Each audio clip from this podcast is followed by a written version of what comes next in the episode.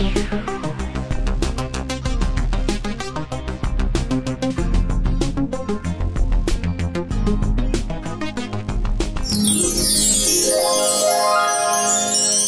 zu einer neuen Folge von Musik aus Heilbronn. Heute sind bei mir Jeremy Riley und Was geht ab, Ladies and Gentlemen? und eine Begleitung, würde ich jetzt mal sagen, die spontan mitgekommen ist, die Alena. Hallo. Hallo. genau. Schön, dass ihr da seid. Erstmal. Dankeschön für die Einladung. Ich würde mal sagen, gebt uns doch mal beide den Überblick. Wie heißt ihr? Wo kommt ihr her? Was macht ihr für Musik und wie alt seid ihr? Also, mein Name ist auf jeden Fall Jeremy Riley. Ja, ich bin 28 Jahre alt und komme aus Lehrer Steinsfeld. Und äh, ich weiß das tiefste Kaff. Ja, Es gehört aber zu Heilbronn. es gehört zu Heilbronn. Genau, richtig. Und ähm, ja, ich mache jetzt schon seit ähm, vier Jahren professionelle Musik. Ja, kann davon sehr gut leben und äh, produziere auch einiges. Ja, und ähm, mache auch Künstlerbetreuung und äh, habe meine Ziele ganz, ganz weit nach oben gesetzt. Und was machst du für Musik? Soul, Funk, R&B, Pop, alles gemischt. Sogar mit ein bisschen Rock-Einfluss. Ja, man, ich kenne keine Grenzen. Cool. Ich bin Alena, ich bin 15 Jahre alt, komme aus Erlenbach, genauso ein Kaff wie beim Jeremy und ähm, ist auch in Heilbronn. Und ich mache Pop in die Richtung auch mit ab und zu Balladen. Und ich könnte mir jetzt eigentlich auch vorstellen, verschiedene Musikrichtungen auszuprobieren. Ich bin ja noch jung, deswegen ja. Weißt du, was mir gerade auffällt? Du bist die erste Frau in meinem Podcast und gleichzeitig die jüngste, oder die jüngste Künstlerin, die da ist. Yeah, celebrate good times. Cool. Und das alles sehr spontan. Das finde ich ja auch nochmal cool. Aber wir kommen zu dir nachher zurück, warum du noch dabei bist. Jetzt konzentrieren wir uns erstmal auf dich. Und zwar, machen wir mal einen Schwenk in deine Anfangszeit. Wie kamst du denn zu Musik machen? Oder was waren denn deine ersten Berührungspunkte mit der Musik? Also ich muss sagen, im Kindergartenalter habe ich schon äh, ein Keyboard bekommen von meiner Mutter. Ja, und äh, habe halt dann die Radiohits nachgespielt schon und dann hatte ich meinen ersten Auftritt im Kindergarten, da musste ich bei so einem Frühstück äh, spielen. Ja. Ähm, Gott sei Dank haben die Leute nicht äh, einfach so zugejubelt, von wegen so, oh, Gott spielt das schlecht, aber ja, ja, wir unterstützen ja unsere Jugend, unsere Kinder, sondern ich habe das äh, angeblich schon ähm, gut gemacht schon und äh, somit hat sich das gesteigert, aber nur instrumental. Also vom Singen hatte ich überhaupt keine Ahnung. Und ähm, irgendwann hat es sich en entwickelt und ähm, haben auch ein größeres Keyboard bekommen, habe dann äh, auch wiederum künstlerische ähm, Gedanken schon gehabt, ja. Zum Beispiel, was mir meine Mama erzählt hat. Die hat mir erzählt, ich hatte Geburtstag, ja, und ähm, war auch so ein Grundschul, das war im Grundschulalter und äh, da habe ich äh, von den äh, Mädchen erwartet, dass die alle mit dem Rock kommen und die Jungs alle mit so einem kleinen Anzug. Ja, so war ich schon. Ich weiß auch nicht, das ist. Und dann habe ich auch gespielt, haben alle getanzt und so. Und es war auch schon gut. Nur gesungen habe ich nie. Ja, und jetzt bin ich ja Sänger, aber ich ähm, habe mich damals nicht dafür begeistert. Auch anstatt im Chor war ich äh, im Orchester und habe dann das äh, Xylophon gespielt. Und ähm, ja, mein Interesse am, am Singen kam erst mit 14. Vorher habe ich nur, ehrlich gesagt, ich komme aus dem deutschen Haushalt, äh, Schlager gehört. Ja. so cool. Verrückt. Doch, ja, ist echt verrückt. Schla viel Schlager, klar, auch durch meine Mutter, auch so Luther Vandross und ähm, Andre Soul, äh, Alexander O'Neill oder ähm, Boys to Men, ja. Aber tatsächlich viel Schlager und dann später mehr so die R&B-Schiene, ja.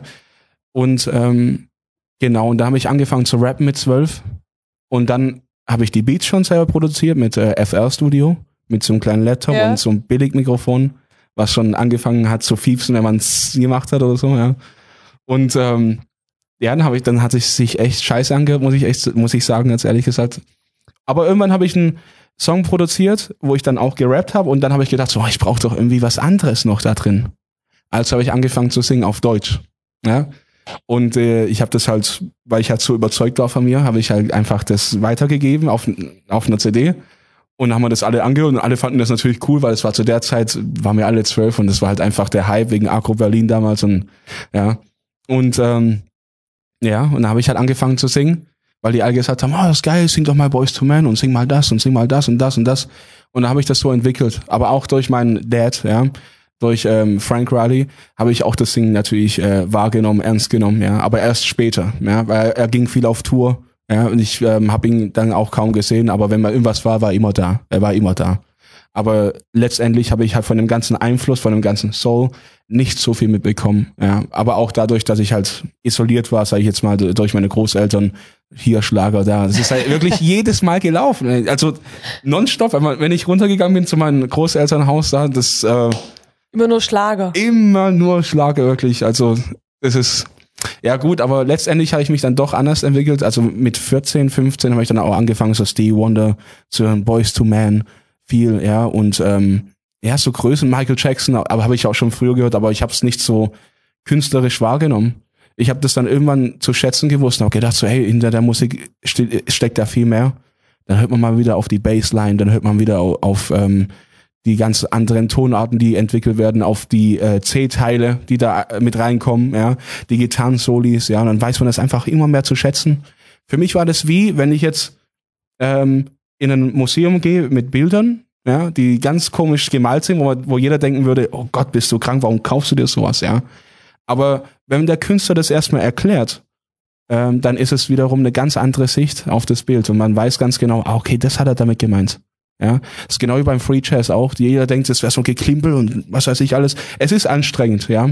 Aber ich denke, wenn man das versteht, dann ist es wiederum ein, ein ganz anderer Horizont, also was ganz anderes. Ja, man muss es nur erkennen.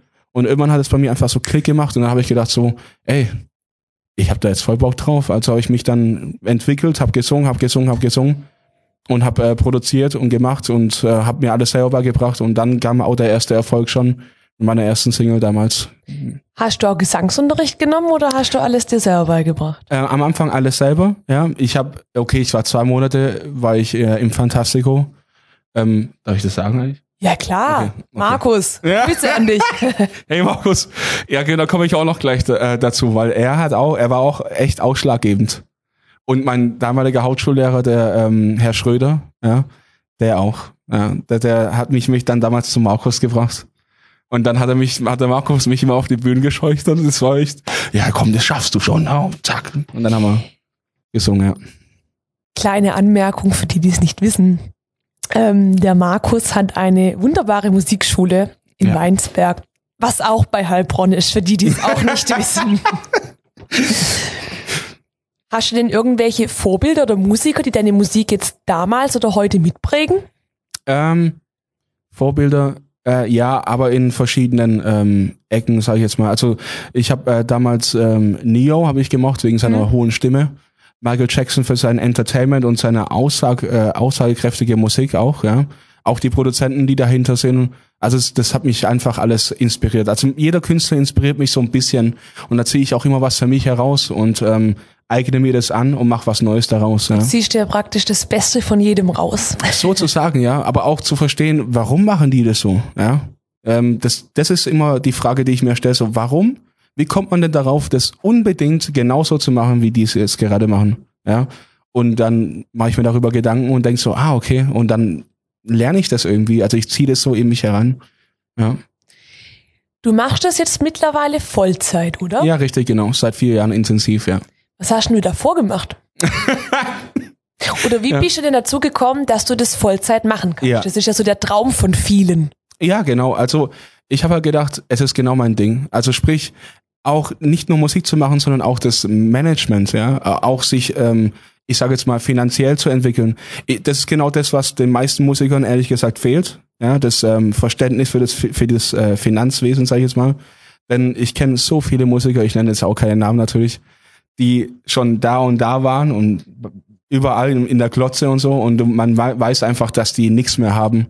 Ich gehöre halt zu der Sorte von Künstlern, die halt denkt, okay, wenn du einen Hype hast oder sagen wir, wenn du Erfolg hast, ja, Erfolg heißt ja nicht, dass du jetzt überall läufst oder so, es gehört zwar auch zum Erfolg, aber letztendlich ist es doch wichtig, dass der Künstler Einnahmen generiert und es wiederum in sich investiert für neue für neues Equipment, ja, für, äh, für sich selbst natürlich, ja, dass man vielleicht eventuell eine Immobilie kauft. Das sind so Sachen für mich, die ganz, ganz wichtig sind, weil wenn man einmal drin ist und es äh, gerochen hat, wie das da drin ist im Musikbusiness, äh, egal ob in der Coverszene kann man auch extrem Erfolg haben, das ist überhaupt keine Frage.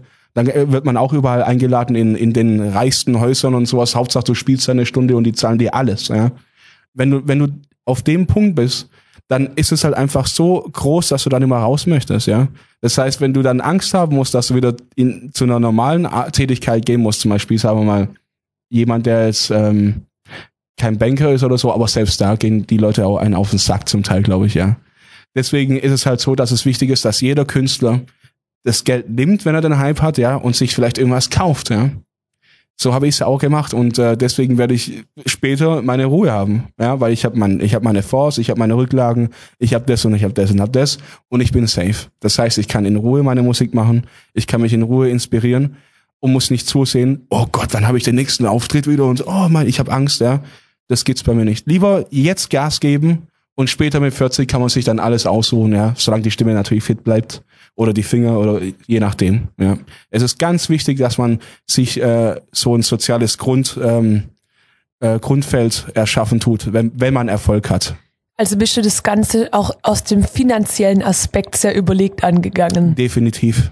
Wirklich. Also ich, kann es jedem nur ans Herz legen, weil ich glaube, kein Musiker möchte ein Jahr richtig geil Musik machen und danach wieder zurück äh, in in Zweischichtjob. Ja, weil wenn ein richtiger Musiker, der, der liebt die Musik, der braucht es den ganzen Tag. Ja, klar braucht man seine Ruhe, selbst der stresst einen auch. Also, aber ähm, ich kenne keinen Vollzeitmusiker, sage ich jetzt mal, wo gerne wieder zurückgeht zu den anderen Leuten in, in, in, ins Lager oder was weiß ich wohin. Ja, ich hatte auch mal äh, so eine kleine Strecke vor fünf Jahren. Das war kurz davor, dass als das alles geklappt hat, hatte ich auch natürlich äh, meine Durststrecke. Ja, aber ganz, das ist auch ganz normal. Ja, das ist ganz normal. Aber wichtig ist halt wiederum, ich habe daraus gelernt, dass wenn man viel Geld macht, dass man das auch wenigstens mal zur Seite schaffen tut und dann, wenn es hart auf hart kommt, daran, also da zugreifen kann, ja, und investieren kann vor allem. Auch in Werbung. Wie sieht's denn bei dir mit CDs oder Platten aus? Du mhm. hast ja ein Album. Ja, richtig, genau. Bisher. Genau. Ist das im CD-Format oder online verfügbar oder beides? Beides. beides. Also ich habe jetzt ein Album genau am Start, ist ein bisschen wenig, ich weiß, und halt ein paar Singles. Also ich habe jetzt eine aktuelle Single, die heißt Play Me the Motown. Ähm, da habe ich jetzt wiederum einen kleinen Boom geschafft wieder. Ähm, die gibt's auch bei Spotify. Also physisch gibt's die nicht, aber bei Spotify kann man die anhören oder bei Amazon, iTunes eben erwerben. Ja. Aber ich glaube, die meisten gehen auf Spotify. ich glaube auch fast. ist aber kein Problem, ist überhaupt kein Problem. Rekordest du alles selber oder gehst du ins Studio dafür? Äh, nein, ich äh, habe zu Hause ein kleines Studio aufgebaut. Ja, und ähm, das funktioniert wunderbar. Also klar, meine Sachen gebe ich aber ab. Also ich äh, tu die dann schon mischen lassen. In Studios. Was thematisierst du denn so in deinen Songs? Gibt es da irgendwie so einen roten Faden, den du hast? Ähm, ich roten Faden würde ich jetzt nicht sagen, aber ich ähm, ich tue mir manchmal die Themen einfach äh, von außen nehmen. Also ich äh, schreibe über Liebe natürlich, ja, was auch ein bisschen einfach ist. Sorry, aber das ist echt das einfachste Thema. Aber ich habe ähm, neulich einen Song geschrieben, der heißt Raindrops, ja, den, der ist auch schon komplett fertig. Und äh, da geht es mehr um, äh, dass man sich nicht schämen muss, wenn man äh, traurig ist, ja. Und dass man, wenn man auch mal herunterfällt, eben nicht da bleiben soll, sondern einfach kämpfen soll, damit man wieder sich aufrappelt und sagt, ey, ich bin die Person, ich habe so viel durchgemacht, ich darf mal weinen und es ist nicht schlimm und man soll sich nicht schämen, auch mal eine helfende Hand zu nehmen, wenn das jemand einen anbietet, auf ehrliche Weise, ja. Weil jeder sagt immer, ich bin so stark, ich bin so stark, aber daheim holen die alle im Bett rum, ja. Und nach außen sagen die, ja, ich mach sowas nicht und dann daheim, äh, das, das ist halt einfach, blöd, ja. Man, warum, man soll e-, ehrlich sein. Man kann doch ruhig einfach sagen, so viel Stärke besitzen und sagen, ey, mir geht's momentan einfach nicht gut. Hast du mir einen Rat? Ganz einfach. Ja. Und da habe ich einen Song geschrieben, als Raindrops, genau. Raindrops ist äh, so eine Metapher für Tränen. Coole Story. Du hast ja gesagt, du rekordest größtenteils selber bei dir im Studio. Genau. Und die Songs schreibst du die Jetzt auch alles selber oder wie Nicht machst alle. du das? Also ähm, bei meiner aktuellen CD, die hoffentlich nächstes Jahr rauskommt, Aus äh, rechtlichen Gründen kann ich da jetzt auch nicht viel sagen und ähm, da ist da sind ein paar Probleme aufgetaucht. Aber ähm, nächstes Jahr habe ich die Hälfte der CD auf jeden Fall oder mehr als die Hälfte sogar selber geschrieben. Ansonsten hat äh, der Rodolfo Guzman Tenore, also RGT Music, für mich äh, viel geschrieben, wie die neue Single die Play mit der Motown zum Beispiel. Ja.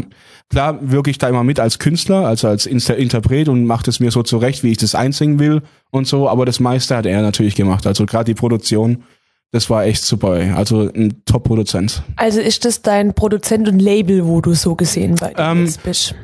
Label jetzt nicht, aber es ist mein Produzent. Genau. Also ansonsten habe ich äh, damals mit Seven Us, also mit so einem Verlag zusammengearbeitet, der hat es auch richtig gut gemacht, muss ich sagen. Da bin ich jetzt aber draußen, hab, bin bei einem anderen und mit denen gab es halt jetzt Probleme. Ja. Und wie bist du zu deinem Produzent jetzt gekommen? Den trifft man ja bestimmt ja. nicht einfach so auf der Straße und sagt, hey, ähm, wir gehen jetzt ins Studio zusammen. Leider nicht. Also ich muss ehrlich sagen, wie gesagt, also wenn man aus dem Dorf kommt, ja, ich habe mit 16 habe ich mein erstes Studio gebaut, auf jeden Fall oben im Haus. Ja, da hatte ich so einen kleinen schäbigen Raum. Ja, da habe ich mir jetzt so ein bisschen zurechtgemacht. Mein Opa hat mir auch geholfen, also Props an meinen Opa auf jeden Fall. Und ähm, ja, da hat's angefangen, da habe ich auch meine ersten Sachen produziert. 2012 dann ähm, da war, wie alt war ich dann? Ich, ja, genau, 21, 20 muss, muss es so gewesen sein. Da habe ich dann meinen Wettbewerb mitgemacht, wurde nur Fünfter leider. Ich bin halt ehrgeizig, will immer die Eins sein. Ja. Aber ich habe alles im Griff. Also ich bin bodenständig auf jeden Fall. Ich bin nur ehrgeizig. Auf jeden Fall habe ich dann äh, da gesungen. Nicht so gut, muss ich ehrlich sagen, aber es hat ge gereicht. Und da war einer drin im Publikum, der hieß äh, dann RGT, Rodolfo Guzman Tenore, und der wollte mich dann unbedingt äh, produzieren. Also hat Seven Us, wo das, ähm, äh, wo das äh, die Veranstaltung gemacht hat, äh, mich denen vorgestellt. Ja? Und äh, so ging das. Also habe ich auch meine erste Single dann gehabt mit 21, äh, die hieß Curious. Und da haben wir dann auch eine Chartplatzierung in Amazon bekommen. Also tatsächliche Einnahmenkäufe auf der Eins. Also über Chris Brown und das war echt der Wahnsinn. Also es war komplett zack, wir sind auf dem Markt, Seven Us hat es vertrieben und zack auf die Eins. Und das hat halt Einnahmen generiert und die haben wir dann auch wiederum investiert in die zweite Single, die hieß dann Surrender. Und das war mehr so Pop, ja. Und ähm, da war mir dann Platz 35. Und dann mit Motown, ähm, da gab es schon mal eine Single 2015, mit der bin ich dann auch in 35 in Amazon dann wiederum eingestiegen und habe auch wiederum was eingenommen. Und natürlich wird es gesplittet, kein, also keine Frage. Aber selbst mit den Einnahmen kann man schon mal sagen, echt top. Also da ist echt Platz für den Markt für mich, äh, im Markt für mich. Und äh, darauf werden wir jetzt auch in Zukunft nochmal echt äh, anknüpfen. Ja, also es ist nicht unmöglich. Die Musik ähm, spricht an, ja, vielleicht nicht bei jedem, aber im Ausland zum Beispiel kam die richtig gut an. Also man hat ja, man kann es ja nachvollziehen, wo die, wo die Käufe getätigt worden sind und echter Wahnsinn, wo das überall hingeht. Das ist, zwei Käufer waren sogar in Afrika. Ja, krass. Das ist echt der Wahnsinn. Bist du ja internationaler Künstler, kann man so sagen. Ja, aber man muss sagen, es reicht nicht, jetzt da Konzerte zu machen. Es ist immer nur so stücklesweise. Also auf den einen, äh, da sind es 20, da sind es vielleicht 100 und da sind es zwei, wie gesagt, ja. Also, aber es ist doch ein cooles Gefühl zu wissen, dass Leute im definitiv. Ausland deine Musik kaufen. Auf jeden also Fall. Ich glaube, das ist ein ja. cooles Gefühl. Wenn wir gerade so beim Thema Auftritte sind. Ja Kannst du dich noch dann an deinen ersten Auftritt erinnern? War das der im Kindergarten oder wo bist du aufgetreten? Ja, tatsächlich. Also wenn wir, wenn wir jetzt das äh, so nehmen, war mein erster Auftritt ähm, im Kindergarten, ja. Bei dem Frühstückstag. Aber äh, ich sag, mein erster Auftritt war aber ähm, von der Schule aus. Da gab so ein, so ein, ich weiß nicht sicher, ob das jetzt ein Wettbewerb war oder ob das einfach nur eine Präsentation der Schulen war. Aber auf jeden Fall war das irgendwie ähm, in Flyen, ja. Und ähm, das war kurz vor meinem Abschluss. Und da habe ich zum ersten Mal tatsächlich alleine auf der Bühne gesungen. Äh, John Legend, Save Room. Da gibt's sogar noch ein Video davon. Und ey, das war der Wahnsinn. Also ich habe zwei Sätze gesungen, auf einmal rasten die alle aus und schreien und so. Wuh! Und ich bin, man sieht da wirklich meinen Kopf, ich bin voll erschrocken so.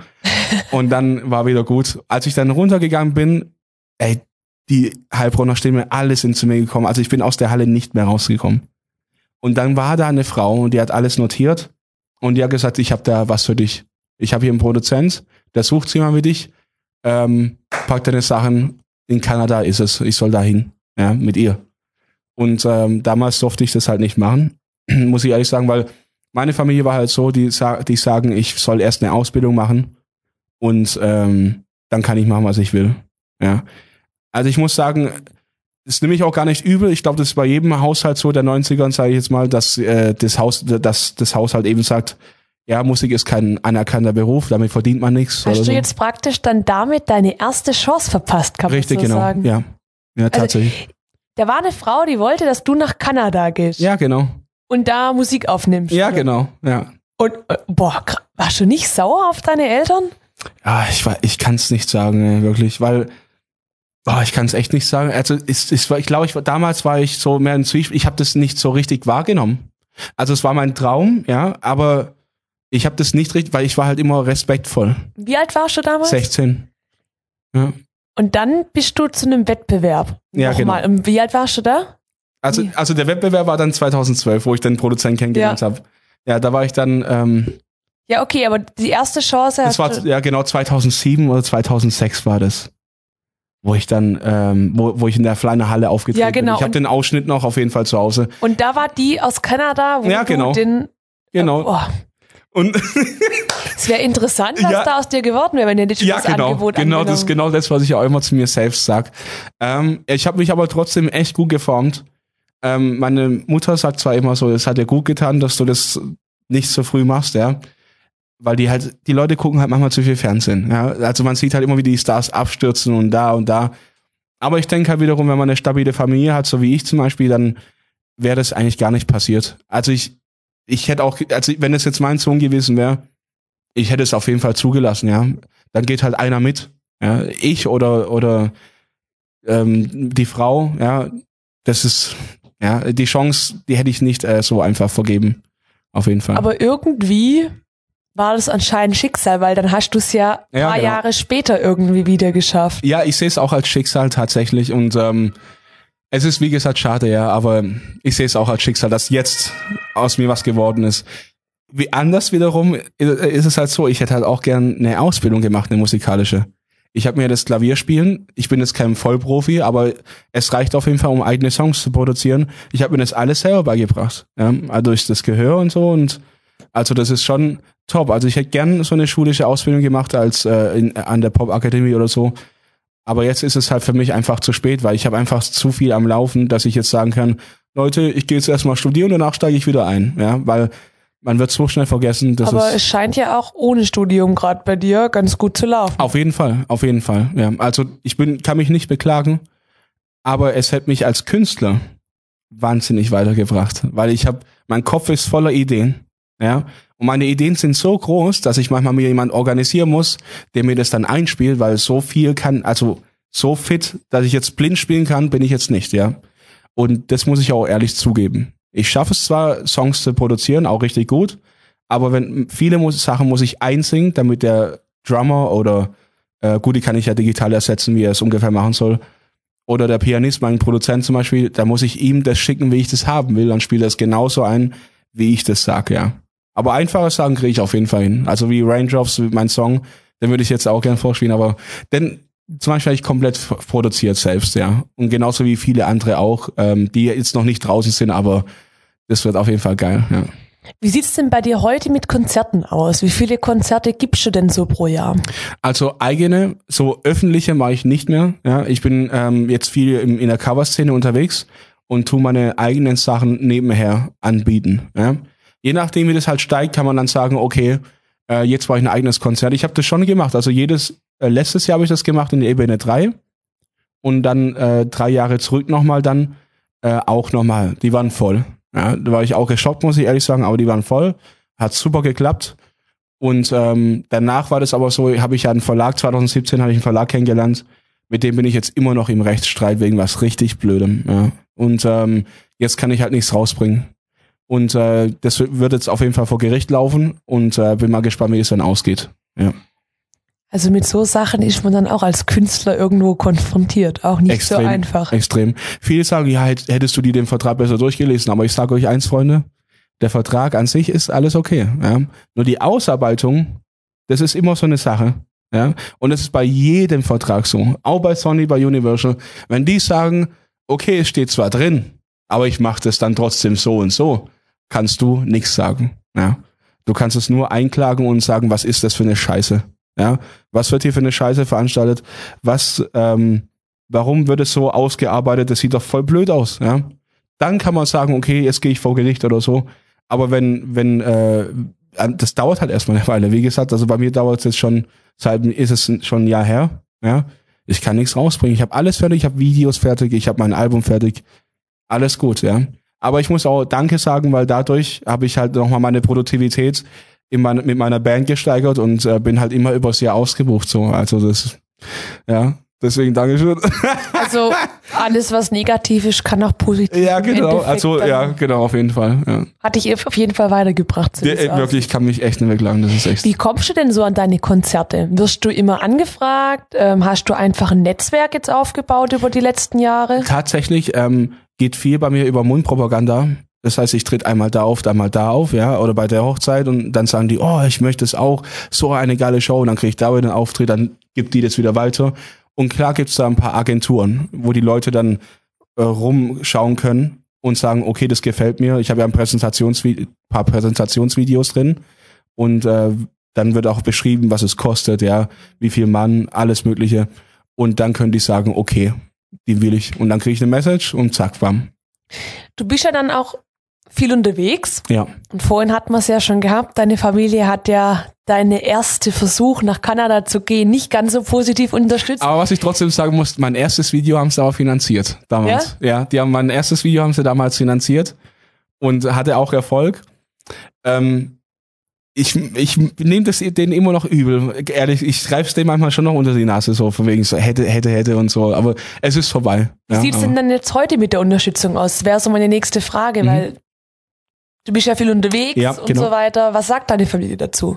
Ja, die sind jetzt sind die natürlich wahnsinnig stolz. Die sehen, ich glaube, ich habe die einfach vom Gegenteil überzeugt, dass äh, ein Musiker mehr verdienen kann als als jemand anders. Ja, das ist ähm, also als jemand anders, wo vielleicht bei der bei der Bank arbeitet und sowas. Also der Gesamtumsatz zum Beispiel, klar bleibt nicht äh, bleibt nicht alles hängen, ja, ist auch klar. Aber der Gesamtumsatz zum Beispiel letztes Jahr war echt der Wahnsinn. Also wirklich der Wahnsinn.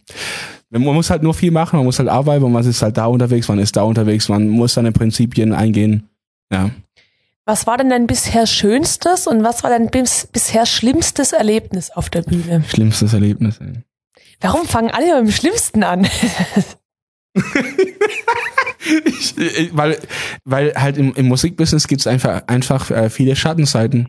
Das ist, also ich sag mal, das schlimmste Erlebnis allgemein, ja, sage ich jetzt einfach, ist die Art und Weise, wie manche Kollegen miteinander umgehen. Sprich, ähm, bei mir gab's zum Beispiel schon viele Bandsituationen. Ja, also ich bin ja Gründer der Band dann auch, ja. Äh, habe auch keine GBR, sondern es wird alles durch mich gemacht. Also ich werd, ich, ich teile auch grundsätzlich überhaupt gar nichts mehr. Ja. Ich kaufe lieber alles. Also ich, ich gebe lieber 8000 Euro aus, bevor ich in Zukunft eine Gruppe mache. Ja. Das werde ich nie wieder machen, weil das Problem ist, am Anfang ist alles schön und toll, ja. Und da ich ja der Hauptact bin bei der Band allgemein, also auch in der Coverszene und überall, ist es so, dass halt viele was vom Kuchen abhaben wollen, weil die sehen, ah, okay, da geht was, ja. Aber ähm, bei mir kriegt man trotzdem mehr als, äh, als, ähm, als angegeben. Also viele Musiker verdienen ja 180 bis 250. Bei mir ist es ein bisschen mehr, ja. Äh, auf jeden Fall über 300. Und äh, bei mir gibt's auch konstante Auftrittsmöglichkeiten. Also sprich, wenn du bei mir fest in der Band bist, hast du auf jeden Fall deine 14.000 sicher. Ja, also das ist auf jeden Fall sicher. Und dann halt, wenn man noch unterrichtet, auch alles top. Wenn das zusammenkommt, hat man das beste Leben, ja. Aber selbst das ist den Leuten manchmal nicht genug. Deswegen rate ich jedem Bandleader, und ich glaube, ich spreche auch für jeden Bandleader, der wo das auch hört, dass die Mannschaft oftmals ähm, ja, schadenfroh ist, dass die ähm, immer wieder versuchen, äh, dir mehr abzuknöpfen oder sowas, weil die sagen, das ist zu wenig und das und das und das und das. Meine jetzige Mannschaft, muss ich sagen, kann ich mich nicht beschweren, weil die haben das akzeptiert, die sind da, um zu arbeiten und ich bin der Bandleader, das ist mein Projekt, das lebt ja auch von mir, ja, und ich bin auch der Stargast, weil ich könnte auch meine MP3s nehmen, weil die Leute sagen, ja, geht es auch ein bisschen billiger? Dann sage ich, ja, könnte ich jetzt sagen mit MP3s. Die würden das trotzdem machen, bin ich mir 100% sicher. Und da brauche ich auch niemand. Aber ich lieb's einfach live aufzutreten. Ich lieb's, wenn der Bassist abgeht. Ich mag's, wenn der, wenn der Gitarrist loslegt. Ja, also ich lieb das einfach, den ganzen, die ganze Energie auf der Bühne. Aber wie gesagt, ähm, ich mache das lieber alleine und verteile das Geld und habe dann meine Ruhe. Ja? Weil die Gefallen, die man sich gegenseitig tut, das äh, bringt immer zu äh, Probleme. Da sagt mich der eine, oh, wir müssen das machen. Oh, wir brauchen ein neues Mischpult. Ja? Und dann sagt der eine, wenn der Streit anfängt, ich gehe jetzt raus, wo ist mein Geld? Ja, wo kriege ich meine Erlöse von dem, was ich bei dir äh, bezahlt habe für die ähm, für den Bus zum Beispiel die Hälfte oder für für äh, das Mischpult und da muss man dann tatsächlich dann vielleicht noch über 1000 Euro auszahlen, weil er jetzt aussteigt. Ja, und darauf habe ich überhaupt keinen Bock mehr. Deswegen mache ich das lieber alleine, kassiere mein Geld ab und mache mein Business komplett allein. Ich verstehe mich mit jedem super, aber das würde ich immer differenzieren. Ja, je nachdem, wie weit du hoch möchtest, würde ich immer aufpassen, was da ist, ja, weil die ziehen dich immer runter. Das ist echt der Wahnsinn. Und das ist das Schlimmste, was ich im Musikbusiness äh, finde, dass man einfach, wenn man nett ist, ja, dass es halt komplett ausgespielt wird. Ja, also das ist der Wahnsinn. Und was war dein schönstes Erlebnis? Mein schönstes Erlebnis ist auf jeden Fall, wenn ein Song fertig wird, ja. Oder wenn, wenn die Crowd richtig geil drauf ist, ja. Zum Beispiel mein erster Auftritt, wie gesagt, in Flyen, mein eigener, war ich zum ersten Mal alleine auf der Bühne. Äh, das hat mir halt echt, da habe ich einfach gewusst, ich möchte das in Zukunft machen. Weil die, ich habe da gesungen und auf einmal stehen die alle auf und schreien und ich hab das, sowas sieht man eigentlich nur im Fernsehen da. Also, und dann denke ich mir so, gebührt das wirklich mir? Ja. Und dann habe ich gedacht, so, ich will das machen. Unbedingt. Ich will die Leute glücklich machen. Gab es schon mal negative Reaktionen auf deine Musik? Und wenn ja, wie gehst du damit um? Also, wenn jemand sagt so, ähm, meistens sagen die Leute immer gute Stimme, aber das ist jetzt nicht so mein so. Ja, dann sage ich, okay, fertig. ich sage einfach, okay, also ich nehme sogar die Kritik wahr, wenn die sagen, ähm, gut, wenn die jetzt sagen, ich hätte so und so gespielt, darauf gehe ich jetzt nicht ein. Ich sage zwar, okay, manchmal, wenn ich halt denke, so, ja, tatsächlich, wenn ich das denke, dann sage ich es auch. Ja? Aber ich denke, wenn ich das bewusst so eingespielt habe und da gibt mir einen Tipp und ich sag, und ich denke dann, hm, könnte man machen, aber ich möchte es nicht, ja, dann ist es halt wiederum, ja, verschiedene Geschmäcker und das akzeptiere ich total. Ja. Ich glaube, allen recht machen kann man es sowieso nicht. Niemals, nein. Nein, niemals. Vor allem, manche würden es auch einfach aus Prinzip nicht zugeben, dass der Song geil ist. Deswegen, wie du schon gesagt hast, man kann es einfach absolut niemand recht machen, nein. Jetzt sind wir ja eigentlich zu dritt da. Ähm, und eine Dame hier, meine erste Dame zu Gast. Uh. Und noch der jüngste Gast war relativ ruhig. Jetzt kommen wir mal ein bisschen zu dir noch. Äh, wie ist denn dein Bezug jetzt eigentlich zu Jeremy? Also ihr macht, arbeitet ja so gesehen irgendwie zusammen. Richtig. Ja. Ähm, also ich bin dem Jeremy für alles dankbar. das ist schon mal das Erste, ganz wichtig. ganz wichtig. Dankeschön. Ähm, ja, auf jeden Fall, der Jeremy und ich, wir sind auch sozusagen wie Freunde eigentlich. Geworden, ja, auf jeden Fall. Ja, ich kann ihm auf jeden Fall sehr viel anvertrauen. Das finde ich auch sehr gut und wichtig, wenn man zusammenarbeitet, dass man sich gegenseitig vertraut. Und ja, auf jeden Fall. Das ist also kann man sagen, dass du ihr unter die Arme greifst. Ja. Wie habt ihr euch denn kennengelernt? Oder hast du sie entdeckt? Auch wieder einfach auf der Straße gesagt, hey, du siehst aus, als könntest du singen, komm Na. mal mit. Oder wie, wie ist es bei das euch abgelaufen? Nicht schlecht, das sowas, ja. ähm, auf jeden Fall, genau, die äh, Mareike Schwabe heißt sie. Ja, die singt auch bei mir manchmal in der Band. Ja. Sie hat gesagt, du Jeremy, ich habe hier eine Künstlerin. Ja, und ähm, da habe ich gedacht so, okay, jetzt bin ich mal gespannt. Was kommt jetzt wieder? Und dann schickt sie mir die Aufnahme und dann denke ich mir so, okay, super. Also die muss ich sofort anschreiben, weil sie hat eine einzigartige Stimme und da kann man echt viel draus machen. Und ich sage das echt selten, weil es singen so viele Frauen und viele singen gleich, ja, viele imitieren auch jemanden, aber sie ist davon echt unberührt und das hat mir einfach gefallen. Also habe ich gleich gesagt so, Rodolfo, Rodolfo, wir müssen sie auf jeden Fall jetzt produzieren. Und jetzt läuft's auch, wir haben jetzt fünf Songs haben wir jetzt fertig, ja? Ja. Genau. Und äh, sind auch gerade dran, dann die CD rauszubringen. Hoffentlich noch dieses Jahr. Und äh, da bin ich mal gespannt, was die Leute sagen. Und was machst du so für Musik? Oder was singst du gern? Also zu Hause singe ich sehr viele Coversongs. Allgemein von dem, was ich gerade einfach cool finde. Ich habe keinen bestimmten Musikgeschmack. Und wenn ich jetzt im Studio bin, mit dem Rodolfo oder mit dem Jeremy, dann machen wir mehr so Pop, aber in eine Richtung von vielleicht auch ab und zu Balladen oder so. Genau. Oh, ja. ja. Und auf der CD sind dann eigene Songs von dir oder Coversongs? Eigene. vom Rodolfo geschrieben. Genau. Cool. Nimmst du auch Gesangsunterricht oder machst du das auch alles alleine? Ich hatte einmal eine Stunde Gesangsunterricht und es hat mir nicht gefallen. Deswegen mache ich das alleine. Krass.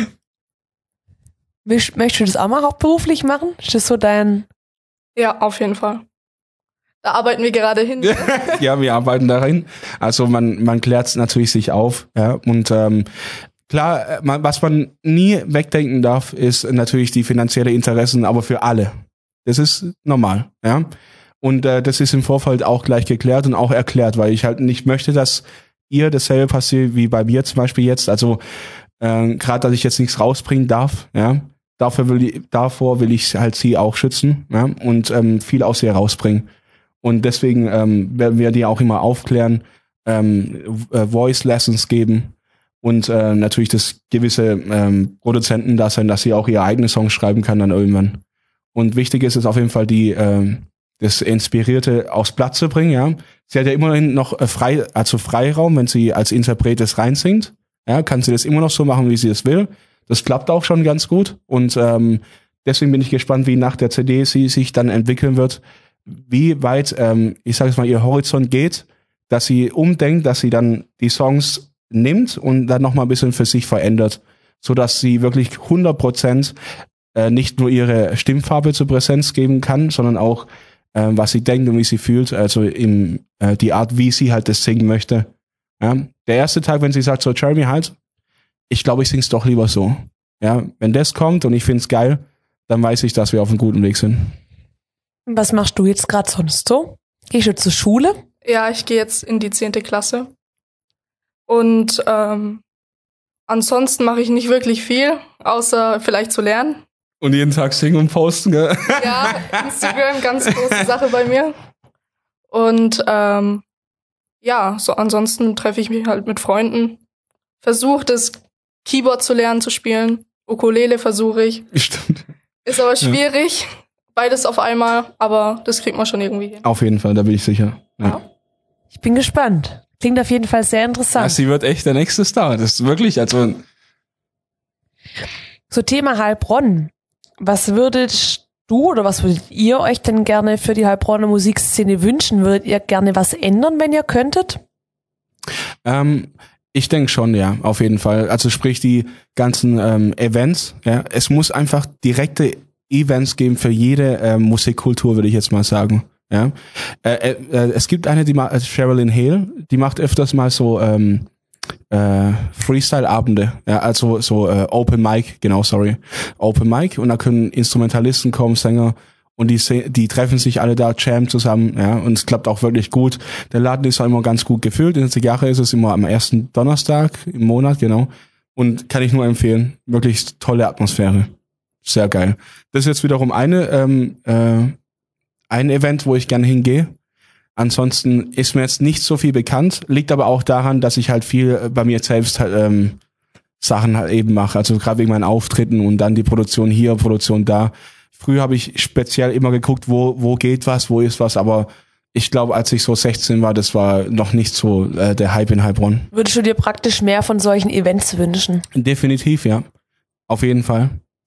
D das würde ich mir echt wünschen. Ich habe jetzt auch äh, eine neue Band gegründet, die heißt Timelight. Und mit der Band werde ich auf jeden Fall äh, mehr äh, Shows machen.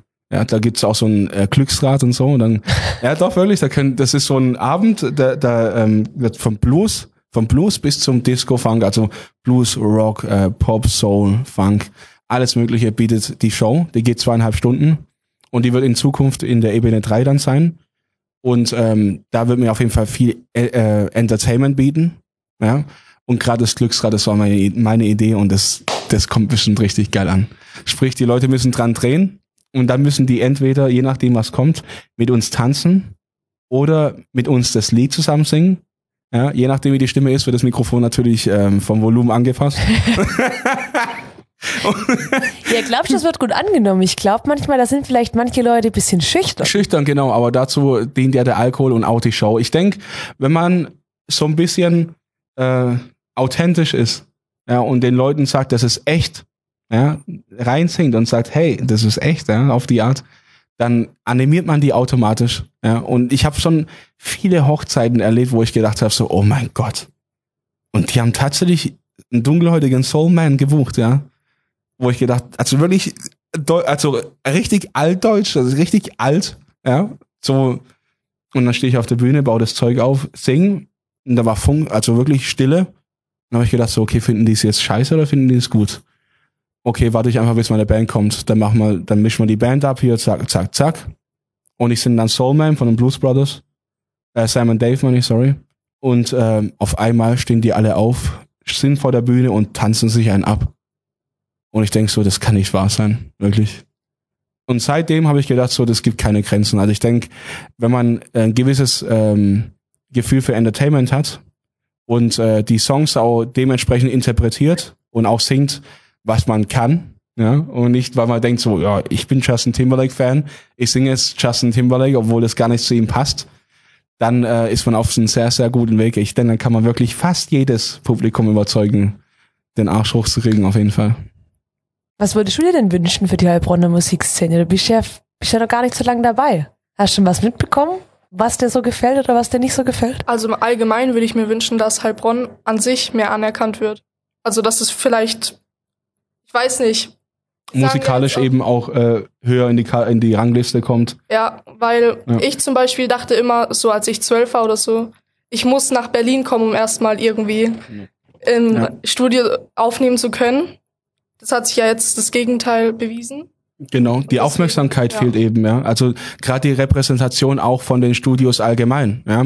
Vielleicht liegt es aber auch daran, dass wir keine Heilbronner Stimme manchmal lesen. Ich weiß, ich weiß nicht, vielleicht kann ja echt sein. Weil ich denke, wenn man sucht, dann findet man ja ich meine, als ich da damals auf die Castings wollte, das war hatte ich ja dasselbe Problem wie du. Und ähm, habe auch echt hier nichts gefunden. Also im tiefsten Internet, äh, ja, habe ich das halt dann rausgekriegt, ah, da findet was statt. Ein Wettstreit oder Wettkampf, was weiß ich was, aber ja. Glaubt ihr, dass Musiker, vielleicht kannst du dazu auch was sagen, weil du bist ja jetzt auch gerade junge Musikerin, ja. ähm, hier genug gefördert werden? Das ist schwer zu sagen. Also man muss auf jeden Fall erstmal was dafür tun, damit man gefördert werden kann. Sagen wir mal durch Internetvideos oder so. Man muss halt selbst erstmal was tun. Aber an sich teilweise ja, teilweise nein. Du hast das Glück, sage ich mal, von einer Privatperson jetzt, ich nenne das mal entdeckt worden zu sein oder sowas. ja. Kann man fast so sagen. Ja, ja. Du hast ja auch dein Glück irgendwie selber gesucht. Definitiv. Also jeder, der sagt, Musik äh, Erfolg ähm, ist mit 90% Glück und 10% Können, was auf jedes oder 80%, ich weiß nicht, irgend so ein Geschwätz. Ähm, das stimmt einfach nicht, ja. Man braucht zwar Glück, aber wichtig ist auf jeden Fall erstens die Repräsentation. Zweitens, bist du gewill möchtest du auch selber in dich Geld investieren? Ja, es gibt ja so viele Musiker, die sagen, oh, da geht nichts und so. Aber die bringen es einfach nicht fertig, ihre, ihre, äh, sorry, ihre Bankkarte zu nehmen, da reinzutun und dann sagen, okay, jetzt investiere ich mal 1000 Euro in mich selbst. Ja, da sagen die dann wiederum, oh nein, das mache ich jetzt nicht. Das ist mir ein zu hohes Risiko. Und dann schieben die es auf die Stadt oder was weiß ich irgendwo hin. Ja, An, weil wenn die Musiker wirklich alle sich beschweren, ja, dann sollen die mal anfangen, sich zusammenzutun und zu überlegen, was können wir machen, um für uns alle eventuell Aufmerksamkeit zu erregen. Und nicht so sagen, ja, der Jeremy zum Beispiel, ja, der ist sich zu schade, da hinzukommen oder das ist das zur Stimme, ist das zu schade und oh, das ist ja voll der, voll der ähm, Übertreiber, der, der will ja nur Ding, äh, Aufmerksamkeit oder so, habe ich auch schon oft gehört. Und dann denke ich mir so, äh, Jungs, ich mache Projekte, wo ich mich gar nicht erwähne, zum Beispiel wie ähm, für das äh, Hospiz in Stuttgart. Habe ich auch, äh, bei, war ich auch bei einem Konzert und haben wir 25.000 Euro eingenommen und das haben wir dann für die krebskranke Kinder ähm, praktisch gegeben. Habe ich nie an eine große Glocke gegangen, äh, Glocke gegangen, weil ich das einfach von mir aus mache. Ja. Und ähm, ich habe auch mir nichts beweisen wollen, indem ich sage, ich halte mich da raus. Sondern für, als ich da gesungen habe, war die Sache für mich erledigt. Das war mein Selbst, für mein Selbstfrieden. Ja, und viele sagen, ich wäre arrogant, aber sollen sie es halt sagen. Aber ich habe auf jeden Fall alles im Griff. Ja, und äh, wenn die halt mit der Arbeit nicht klarkommen, zu, zu sagen, ja, ich tue jetzt, gehe jetzt mal, ich bin nämlich arbeiten gegangen damals. Ich bin arbeiten gegangen, habe gesungen habe das Geld gespart und habe es in mich investiert. Ja, und deswegen kann ich aus Erfahrung sagen, dass es hauptsächlich am Künstler liegt, weil hier nichts geht. Ja. Weil wenn du der Erste bist und das Geld nimmst und sagst, okay, ich bin jetzt der Erste, mach die Veranstaltung. Und wenn es funktioniert, dann kann man expandieren. Sprich, die Veranstaltung ist hier etabliert. So, das reicht jetzt. Jetzt gehe ich nach Stuttgart und von Stuttgart gehe ich dahin. Und da gehe ich dahin und dahin und dahin. Ja, da kommt es aber ein bisschen drauf an, ob die Künstler unbedingt das außerhalb hingehen wollen. Es gibt ja durchaus, Wollen ist auch nochmal es so ein gibt Ding, ja ja. auch durchaus welche, die sagen, es wäre cool, wenn lokal mehr geht. Einfach das. Ja. da muss halt der Veranstalter, aber ich denke halt, die, wo das sagen, sollten halt dann mal zum Veranstalter gehen und mit dem mal wirklich Tacheles reden. Einfach sagen, hör mal zu, ich habe die und die Band und ähm, für dich springt natürlich auch was raus, sollen wir das wagen, eine Veranstaltung zu etablieren in Heilbronn. Weil Heilbronn wird ja immer größer, viel mehr Kultur kommt hier rein. Warum kann man denn vielleicht auch eventuell nicht eine Musikkultur erschaffen hier drin? Das geht aber auch nur, wenn der Musiker selbst die das in die Hand nimmt und sagt, ich mache das, weil an die Stadt kann man mit sowas nicht gehen. Ja? Weil die Stadt, ähm, die tun zwar schon was dafür, ja, aber ich, ich habe noch nie, ähm, genau einmal kam eine Frau zu mir, ich nenne, auch keinen Namen, und hat gesagt, so, ja, wir können ja was gemeinsam machen. Und dann denke ich mir so wiederum, okay, ich mache das, aber dann kriegen die ja Geld und ich krieg ja nichts. Ja, es geht nicht darum, dass ich jetzt nichts krieg, aber es geht darum, dass die Geld von die damit und wollen, dass ich das umsonst mache. Ja, zum Beispiel. Und das geht halt überhaupt nicht. Und deswegen muss man sich eben mit äh, den Lokal, mit den mit den Clubs äh, zusammenstellen und sagen, okay, hier ist eine Bühne, hier stellen wir unsere Instrumente auf und jetzt machen wir hier eine richtig geile Show. Und es ist immer einmal die Woche, äh, ein, äh, jeden äh, ersten Mittwoch oder sowas im, im Monat, ja. Und wenn es jeder mal so ein bisschen macht mit verschiedenen Musikrichtungen, dann etabliert es sich so extrem, dass jeder sagt, auch von außerhalb, ey, hast du das mitgekriegt? In Heilbronn geht was. Komm, lass uns mal von Mannheim nach Heilbronn gehen. So wie die Heilbronner nach Mannheim gehen in den Blue Tower. Ja. Ist ganz einfach, man muss es nur machen. Ja. Und deswegen äh, habe ich jetzt auch eine Band gegründet, eine neue, und ich werde es auf jeden Fall aus Spaß jetzt mal hier so machen. Ja. Nächstes Jahr, ab nächstes Jahr läuft die Show an. Ist schon klar, wo die stattfindet dann? Wahrscheinlich in der Ebene 3. Also ist schon, eigentlich ist es fix ausgemacht, aber wir suchen noch nach anderen Örtlichkeiten, wo wir dann zusätzlich noch an einem anderen Tag das noch machen können. Je nachdem, wie die Show ähm, rüberkommt. Ja, die Ebene 3 ist natürlich unseren, äh, unseren Standpunkt, weil sie äh, ist auch wirklich professionell. Also die LK Baustadt, der Club sieht gut aus, die Atmosphäre, da gibt's eine Bühne, gibt's Tontechnik, da gibt's alles, was man braucht, wirklich. Und deswegen haben wir uns für den Club entschieden, weil der wirklich schön ist. Das beantwortet, glaube ich, fast meine nächste Frage, was eu eure Lieblingslocation, euer Lieblingsladen Also- ist. Wahrscheinlich könnte man fast sagen, dass es das ist, wenn ihr da oft auftretet. Also oft jetzt nicht, aber wir haben uns einfach die Location ausgesucht, genau. Klar, meine äh, Release-Partys habe ich da auch gefeiert, ja, waren auch erfolgreich. Ich kann es nur empfehlen. Also da drin strotzt es nach Kultur auf jeden Fall. Also ich finde es super da drin. Habt ihr beide, mal zum Abschluss noch eine Frage an euch zwei, eine Lieblingsband oder Lieblingsmusiker aus Heilbronn, wo ihr gerne hört? Gegenseitige Nennungen sind jetzt mal ausgeschlossen. Also ich, ich habe neulich, ähm, da war ja die Veran das, das äh, Food Festival, war ja, Ja. da in Heilbronn. Und da war, da waren so zwei Musiker. Ich habe die CD im Auto, ich habe die nämlich gekauft. Ich weiß auch gerade nicht den Namen. Das war ein Schlagzeuger und Bassist, also der hat gleichzeitig Bass, Bass gespielt. Und es war mehr so College Rock. Und äh, und der andere hat Gitarre gespielt und hat gesungen. Richtig geile Band. Ich wünschte, ich könnte jetzt den Namen sagen. Ey. Aber ich habe ich hab den Namen vergessen. Ey. Sag mal. Richtig geil. Ja. Ich leider nicht. Ich, ich habe keinen blassen Schimmer. Ich bin mehr so aus England, Amerika. Ja. Ja, auf gut, natürlich, ja, ich natürlich auch, aber in, ja, in der Region, aber das beweist ja auch schon wiederum, dass ähm, die Musiker zu wenig hier machen. Ja, ihr müsst euch mehr connecten, Leute. ja, ja ich kann es nur jeden an die Schulter, das ist echt der Wahnsinn. Man muss sich einfach mehr connecten. Das ist ganz einfach. Nicht hera- äh, hochschauen und sagen, ja, der und der und der, so ein Arschloch, der macht jetzt das und das und das. Sondern einfach anschreiben, weil wir sind ja eine Connection, ja, genau. Und ähm, es gibt hier so viel noch zu machen, so viel zu holen. Und wie gesagt, der, wo der Erste ist, der bleibt auch für immer. Kommt drauf an, wie man es pflegt. Ist wie bei einer Pflanze. Äh, man sieht das alles wachsen langsam, aber das bleibt. Sind wir eigentlich schon beim Abschluss? Das heißt, der würde auch an euch beide gehen. Wenn ihr noch irgendwas zu sagen habt, Ankündigungen machen wollt, jemanden grüßen wollt, könnt ihr das jetzt tun? Also ich sag erstmal vielen, vielen Dank an das Musikhaus für das Podcast hier. Endlich mal ein Anfang. Sehr ja. gerne. und ich komme sogar öfters hierher und ähm, äh, kaufe hier meine Sachen. Ja, Also das ich habe mein. Mikrofon gekauft und meine Monitorbox und so. Also Top-Qualität. Leute, geht hier alle hin auf jeden Fall. Ja. Oh, das ist süß. Ja, also ich möchte mich auch erstmal beim Jeremy und beim Musikhaus bedanken, dass ich hier sein darf. Ist natürlich komisch in meinem Alter irgendwie. Aber Ich finde es ehrlich gesagt sehr, sehr cool, dass du mitgekommen Doch, ja. bist. Weil, wie gesagt, die erste Dame, die sich hierher getraut hat, oder die, die mitmacht, und dann auch noch die jüngste. Ich Ja, finde und es ihr sehr, müsst sehr echt cool. den Instagram-Account äh, checken, weil sie, sie postet echt regelmäßig ihre Musik da drin. Dann sag mal den Instagram-Namen. Alena G Official. Also Alena, also G wie G, oder? ja. okay. Und Ja, folgt ihr mal. Ich gucke mir das nachher nämlich auch mal an. Wirklich wunderschön. Also es und vor allem alles ähm, live. Also äh, nichts erst voraufgenommen, sondern wirklich live. Ja, Ja, da poste ich Handyvideos. ja genau. Sind zwar qualitativ nicht wirklich hochwertig, aber ähm, das kommt auf jeden Fall alles, was ich mache, kommt von Herzen. Ja. Und ich fühle auch 100% was ich mache.